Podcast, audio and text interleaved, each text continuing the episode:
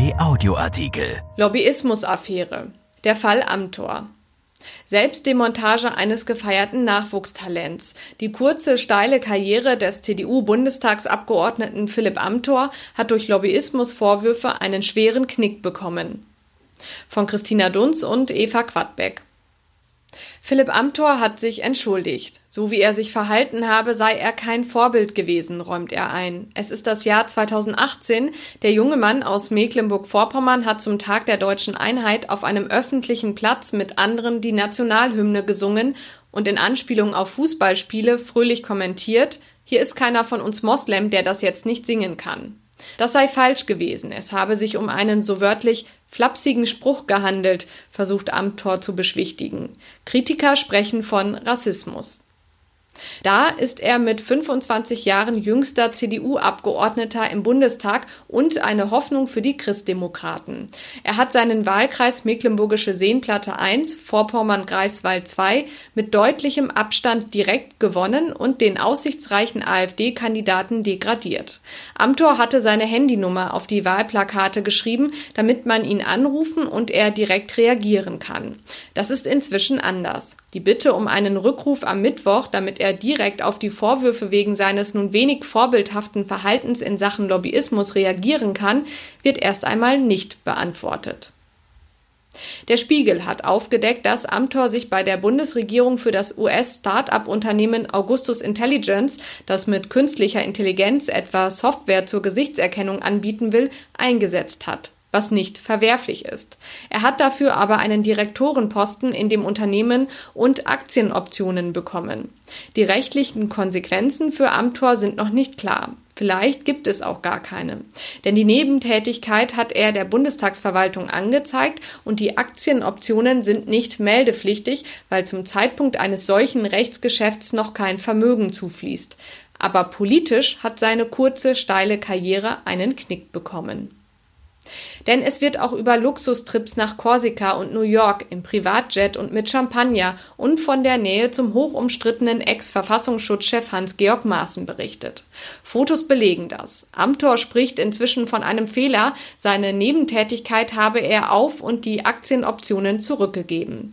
Aus dem Untersuchungsausschuss zum islamistischen Anschlag auf dem Berliner Breitscheidplatz zieht er sich zurück. Das Gremium will auch Maßen befragen. Neutralität bei Amtor erscheint da kaum möglich. Es hätte so schön für die CDU sein können. Amthor ist ein politisches Talent, erzeugt Reibung und weiß, wovon er spricht, als hätte er viele Jahre Erfahrung.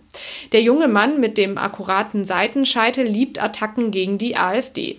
2018 macht er mit einer Rede zur Religionsfreiheit im Bundestag Furore, als er der AfD-Fraktion in wenigen Minuten erklärt, warum ihre Position, Zitat, grober Unfug sei. Das Jurastudium des Parlamentsneulings macht sich bemerkbar. Er rattert den juristischen Sachverhalt herunter und ermahnt vom Podium aus die Abgeordneten am äußeren rechten Rand. Hören Sie mir mal zu, dann können Sie nämlich noch was lernen über die Verfassung. Das ist Amtor. Jung, frech, blitzgescheit. Mangelware in der Partei. Aber es mangelt Amthor an Bodenhaftung, mit der er gern punkten würde, so wie er es an Kanzlerin Merkel schätzt, dessen CDU-Heimatlandesverband Mecklenburg-Vorpommern er bei der bevorstehenden Vorstandswahl gern als Chef übernehmen würde. Das wäre die nächste Sprosse auf der Karriereleiter. CDU-Landeschef, dann Spitzenkandidat bei der Landtagswahl 2021 und die Chance, jüngster Ministerpräsident zu werden. Die einen in der CDU sagen, er sei noch jung, da mache man Fehler, er werde daraus lernen. Andere sind sauer. Das sei eben gar nicht gescheit gewesen und zerstöre Vertrauen in die Politik, weil es den Anschein erwecke, Parlamentariern gehe es immer nur um Geld und Vorteile. Entscheidend sei, was an Konsequenzen folge und welche Antwort es auf die Frage gebe, wer die Sause in Korsika und New York bezahlt habe. Eilig hat es die CDU aber nicht, Lobbyismus transparent zu machen. Eine von Grünen, Linken und FDP geforderte Anhörung zu einem Lobbyregister für mehr Transparenz in der Gesetzgebung noch im Juli wurde am Mittwoch von den Regierungsfraktionen abgelehnt. Die Anhörung solle erst im Herbst stattfinden. Hinhaltetaktik, sagen die Grünen. FDP-Chef Christian Lindner fordert, Zitat, ein Register für in Berlin aktive Lobbyisten und Interessensorganisationen, in das nicht nur Industrievertreter einbezogen werden, sondern auch Nichtregierungsorganisationen.